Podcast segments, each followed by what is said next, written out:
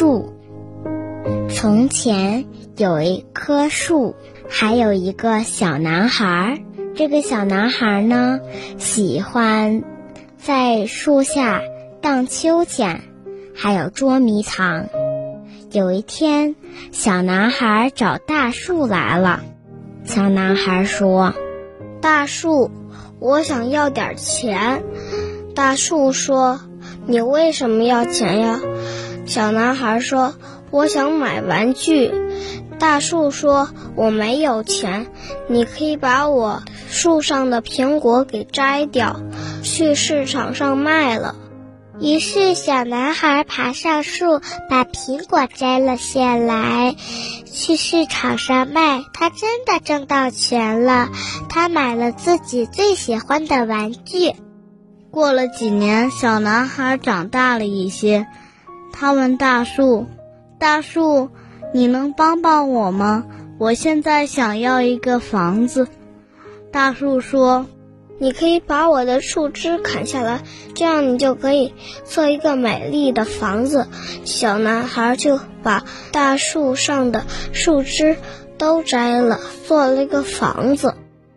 过了几年，小男孩又长大了，已经有孩子了。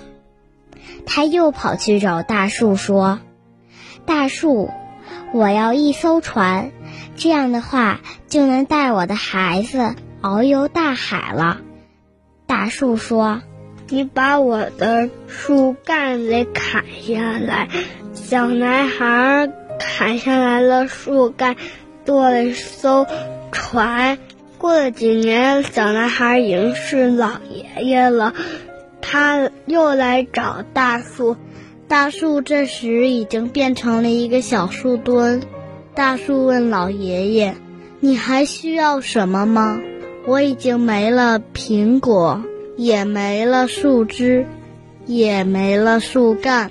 老爷爷说：“我现在什么都不需要了。我现在需要一个朋友，跟我聊聊天，我们一起变老。”就这样，变成老爷爷的小男孩坐在树墩上，跟大树一起变老。我感觉这个大树很有爱心，因为它帮助了小男孩。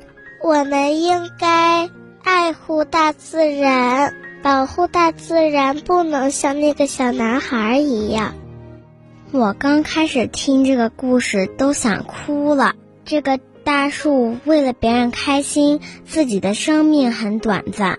我觉得小男孩是不应该这样做的。小男孩没有把大树当成朋友。我们对待朋友不能像小男孩这样。我们对待朋友是得帮助朋友，而不是伤害朋友。我听了这个故事，感觉大树好可怜，因为想让别人开心，自己的生命都没了。我觉得我们应该想想别的办法，不应该伤害那棵大树。我不会像小男孩那一样做坏事，然后我会用别的材料组成一些东西，不要破坏环境。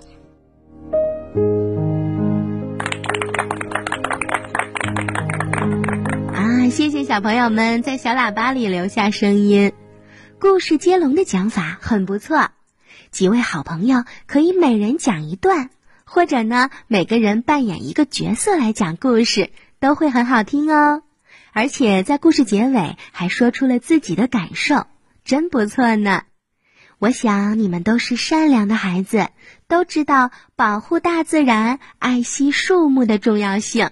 嗯，祝你们的故事越讲越好听哦，快乐每一天。